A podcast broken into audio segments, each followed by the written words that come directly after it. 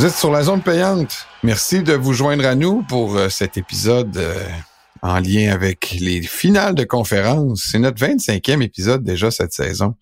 Oh, en route. Ça va vite. Ben. Vite, c'est fou. Parlons, si tu veux bien, d'un petit retour sur la semaine passée, parce qu'on a toujours Thomas de Bordeaux, notre cousin, qui suit le score pour nous. Ouais. La semaine passée, euh, j'ai été chanceux. J'ai eu 4 en Bravo. 4. Non, non, c'est c'est bravo, là, pas de Non, non, non, non, non, non, non. Il y avait un match sur lequel on, on il y avait, tu sais, les gens hésitaient, puis je l'ai eu, j'ai pris les Chiefs. Toi, tu as été bold avec les Texans. Tu- Ouais. Mais, écoute, Ça, c'était mettre sa tête sur le bio, pas à peu près. Ouais, mais j'admire ça quand même. Là, et c'est vrai que ça, ça c'est là aujourd'hui, on peut dire que tu as eu l'air fou, mais jusqu'à, comme je disais tantôt, là, euh, je t'attends qu'ils trouvent une solution euh, pour marquer des points. Là, on Ah, pouvait pas dire que c'était dans la poche. À demi, je faisais le pan dans mon salon. Brock Purdy est la cible de critiques depuis sa performance moyenne contre les Packers. Même s'il a du mal à jouer sous la pluie lorsqu'il subit le blitz, il n'a pas fait perdre des 49ers. Je dirais même plus, là, c'est moi qui parle, mais il l'a fait gagner si on considère que la dernière drive, il l'a pris sur ses épaules pour vrai.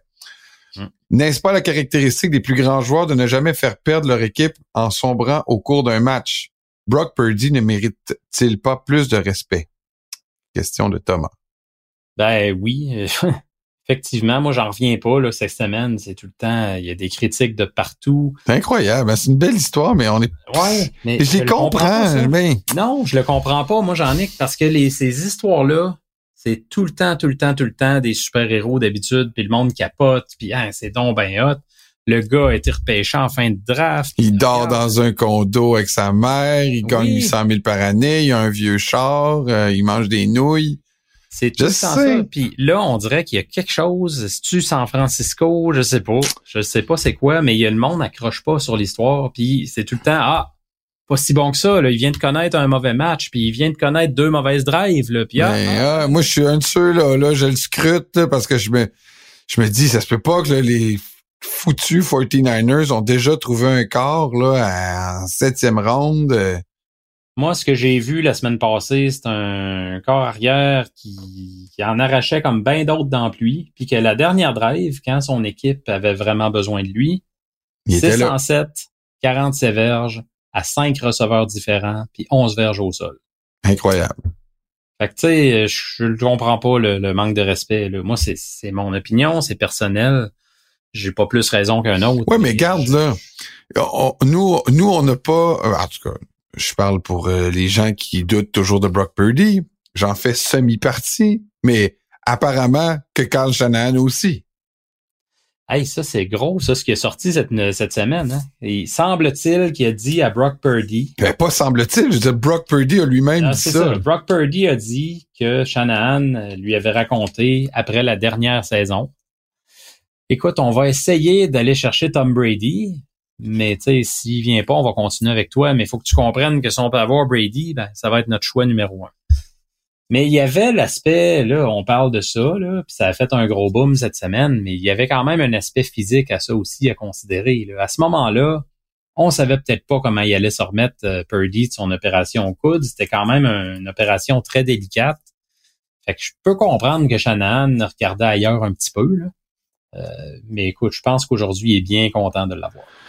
Alain nous dit, pourriez-vous nous donner votre power ranking des carrières partants qui ont participé aux séries, basées sur leur performance et pas durant les séries, donc leur performance en saison, pas celle des séries. Rapidement, Steph, pour ça, qu'est-ce que tu vois dans comme power ranking? On insiste là sur la- le point d'Alain en saison, OK? Euh, Lamar numéro un pour moi. Euh, Mahomes, Josh Allen, Brock Purdy. Euh, CJ Stroud, Jordan Love à peu près dans le même panier. Là. Euh, Dak, Matthew Stafford, Jared Goff. Tua, je le mets Ben peut-être loin. Je le mets peut-être trop loin, là. Mais Un écoute, la, la- non, mais la fin de saison a été très décevante. affreuse, je suis d'accord. Euh, Jalen Hurts, même constat. Là, tu sais, euh, écoute, en début de saison, il aurait été dans le top 3 certainement, mais il, a- Ouais. il a mal fini, ça a été tough, il était blessé. Je pense qu'il va rebondir l'an prochain, je suis pas inquiet. Mais euh, là, je le mets là pour la saison. Euh, Baker, Flacco, malgré que c'est une très belle histoire, tu ça reste que si tu me dis tu joues avec Joe Flacco ou tu joues avec euh, Dak Prescott, je prends Dak Prescott pareil, puis euh, je finis avec Mason Rudolph. Danny Veilleux nous dit Êtes-vous d'accord avec Joe Montana qui a dit dans un podcast que le meilleur QB de l'histoire était Dan Marino parce que dans le temps, les QB étaient moins bien protégés? Non, puis j'ai été surpris, j'ai pas vu passer ce podcast-là. Je sais pas si c'est récent, c'est d'un dernier. Non, il a dit ça, il a dit ça euh, il a, au courant de l'année. Il a dit que pour lui, Dan Marino était le meilleur corps arrière de l'histoire, devant lui. pas vu passer. Là. Je suis surpris, premièrement, parce que oui, c'est vrai qu'il faut considérer ce facteur-là. Il y a une époque dans les années 80, même 90, que les corps arrière se ah. faisaient démolir, puis c'est de la chair à canon. Il y avait une interception, là, ah, tout le monde se foutait d'où était le ballon, ça se ruait sur le corps arrière en Puis les, les, sacs, là, il n'y avait pas question de retenir son poids puis de tomber sur le côté. Il n'y avait ah. pas d'histoire de, casse à casque. C'était complètement fou, c'était sauvage. Mais ce qui me surprend, c'est que Montana était dans le même bateau. Puis moi, si tu me demandes. Ouais, mais là, c'est ça l'affaire aussi, là. C'est que Montana. Ouais, mais là, Montana, en disant ça, c'est comme s'il sous-entend qu'à l'époque, les corps arrière étaient meilleurs que ceux en ce moment parce qu'ils étaient plus des, plus des toughs. Il s'inclut là-dedans, là. De toute façon, je l'ai souvent dit, je l'ai souvent écrit, taillis ça quand je dis ça, mais au total tout, je prends Tom Brady ça fait plus de doute. J'ai quand même hésité pendant certaines années au début de la rivalité Manning-Brady. Non, je comprends que, toi, t'as mieux des quarts de système. Ouais, c'est ça. C'est pour ça que j'aime Purdy.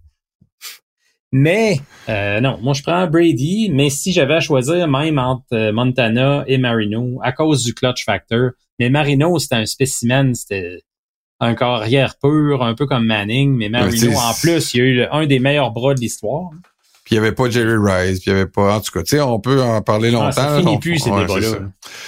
Euh, parlons du euh, jeu dont on a un peu effleuré tout à l'heure sur Michael Hardman qui a échappé le ballon à la ligne de 1 en voulant jouer le héros puis tirer son bras. Le ballon s'est retrouvé dans la zone début en fumble et c'est un touchback.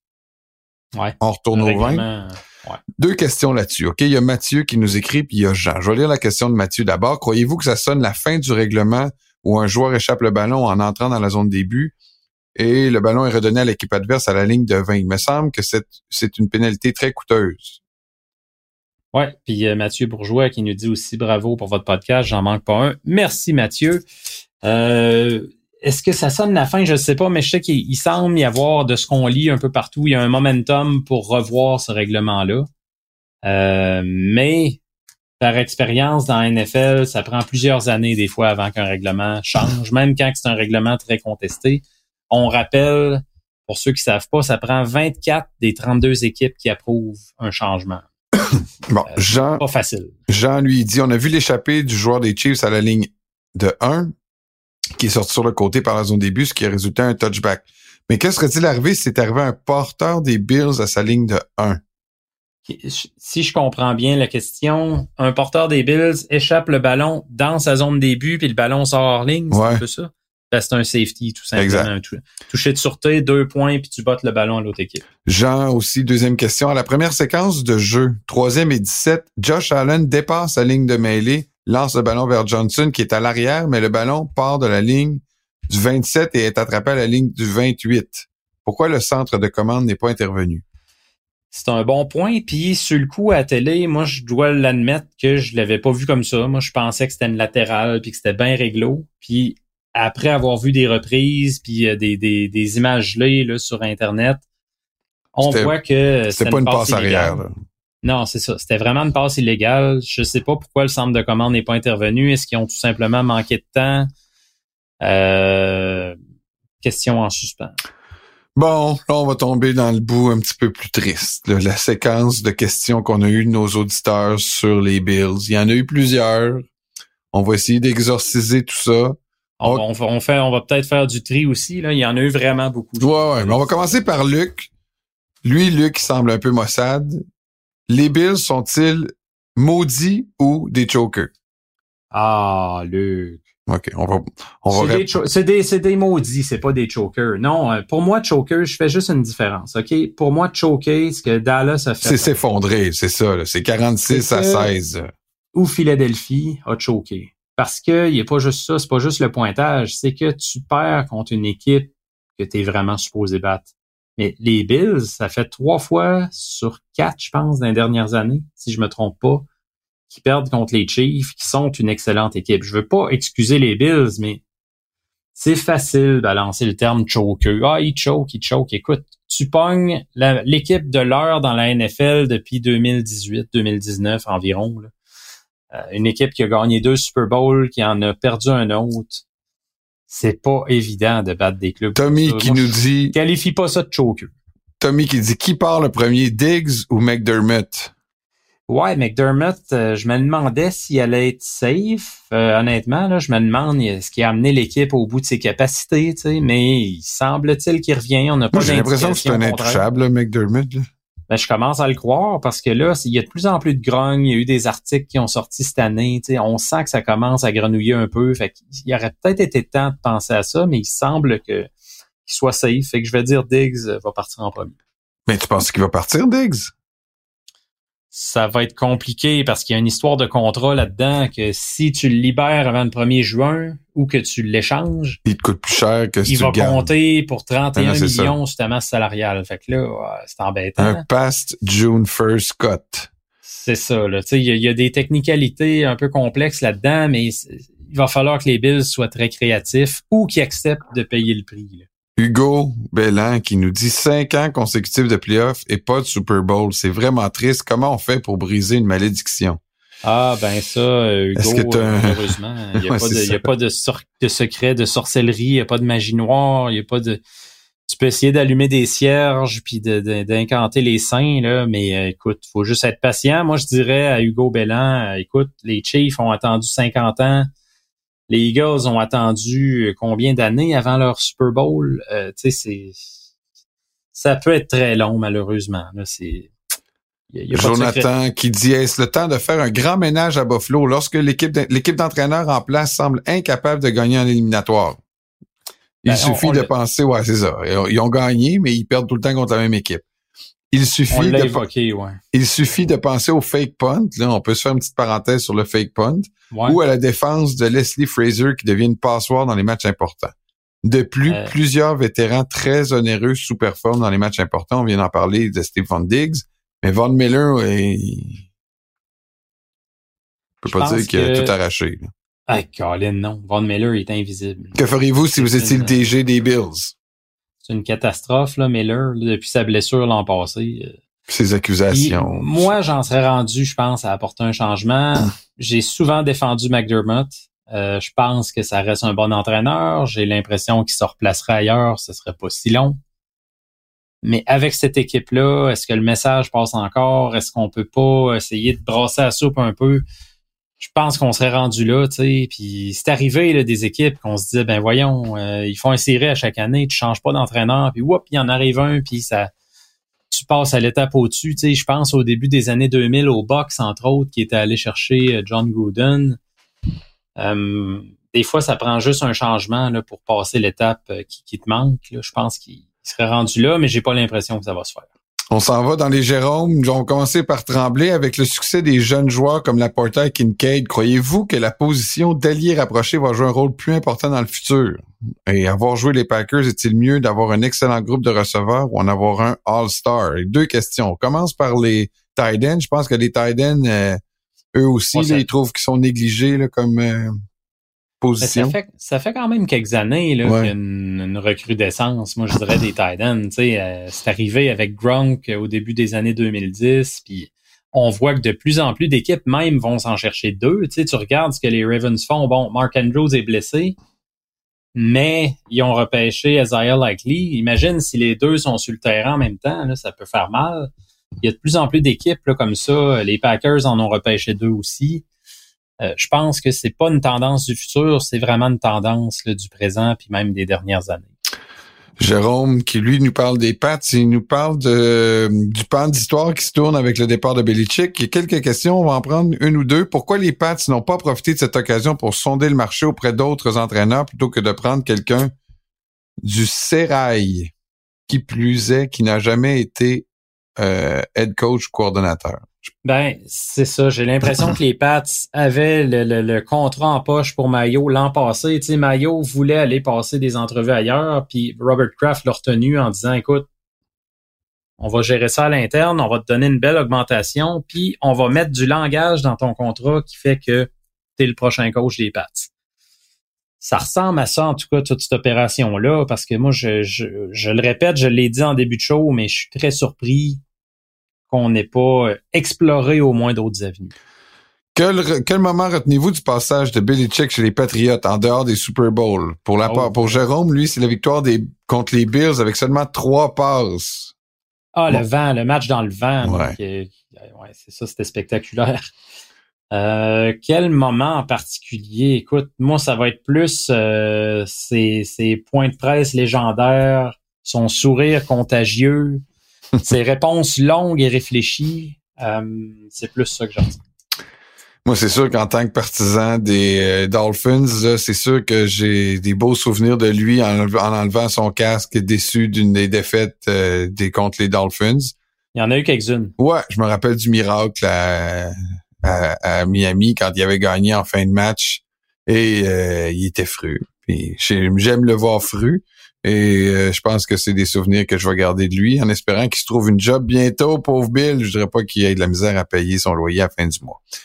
Sam Vanout qui nous dit Salut les gars, bon début de playoff. Pour ma part, Go Ravens! Bon. Quelle est la règle pour qu'un QB puisse se débarrasser du ballon dans les gradins ou la spiker au sol? Euh, spiker au sol, ben il n'y a, pas de règle comme telle. C'est en autant que tu arrives à la ligne de mêlée, que ta formation est bien setée, qu'il n'y a plus personne qui bouge, tu spikes le ballon, c'est tout. Là. Il n'y a pas de, règlement comme tel. Puis dans les gradins ou n'importe où, faut juste que tu sortes la pochette protectrice. Là, il monte là, en dehors des traits assurés. Euh, si tu es sorti de là, tu peux lancer le ballon comme bon te semble. Euh, mais si tu dans ta pochette, tu peux pas dire Ah, il euh, y a personne de libre, je m'en vais me faire casser en deux, il y a deux gars qui arrivent sur moi, je lance le ballon dans la foule, ça marche pas comme ça. Il faut aussi que tu la ramènes minimalement à la ligne de mêlée. Exactement. Quand tu sors la pochette. Ouais, J'oubliais, mais c'est vrai. Donc, terminons avec le moment Robin, notre cher Robin, qui nous a pas oublié cette semaine. Pas notre jingle. Je sais. Je peux l'essayer, tant un peu, tant un peu. Tu me mets de la pression. Je vais voir comment je réagis sous la pression. Tu risques d'être déçu. Et? Mais on va essayer de voir si on a le moment Robin cette semaine. Ça regarde mal. Point, point, point. Bon. Alors, ce sera ça notre thème pour euh, Robin cette semaine. Stéphane Diggs, donc encore lui, est-il la vedette la plus surévaluée de la NFL? Dimanche soir, il s'est fait remarquer pour deux raisons. Son échappée des plus coûteuses et son invisibilité.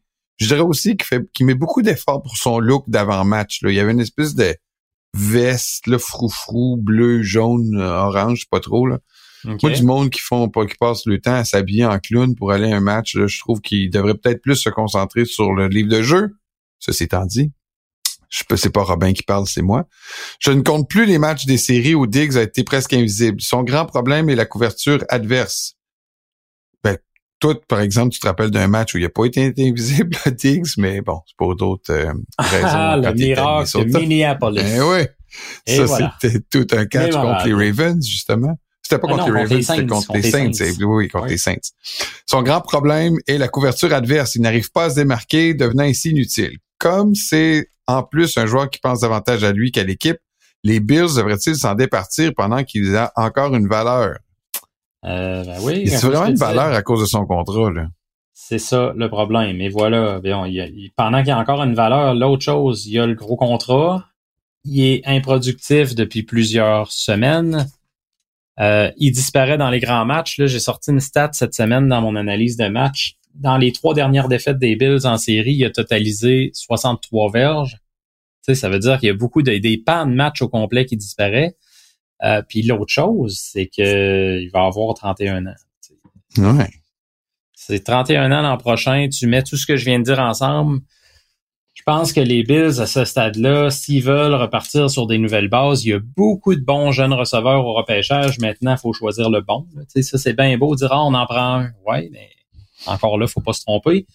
Mais l'autre chose, c'est que faut pas que tu t'attendes d'avoir à ce stade-ci de sa carrière avec tout ce qu'on vient de dire une grosse valeur pour Diggs. Tu vas avoir peut-être mieux que rien, euh, mais tu n'auras pas grand-chose de mieux que rien, je pense. C'est Ouais. allé aussi vite que ça dans son cas. Merci à vous d'avoir participé à cette émission par euh, la voie de vos questions. Vous pouvez nous écrire en nous interpellant sur les réseaux sociaux, sur Twitter, sur Facebook. Vous pouvez surtout être membre de notre groupe Facebook, Nos précieux conseils de fantasy football. On va repartir un peu la machine aussi cette semaine, Steph. On va, on va lancer la discussion sur les matchs du week-end comme on a fait la semaine passée. On a eu beaucoup de participation. Donc, Ouais. on va mettre nos prédictions euh, sur la page, puis vous pourrez mettre les vôtres aussi. Et vous pouvez aussi nous écrire par courriel, c'est la façon la plus rapide parce que Stéphane il lit tout très vite. À quelle adresse, Steph? Une machine. Une machine. Euh, la zone payante à commercial Merci.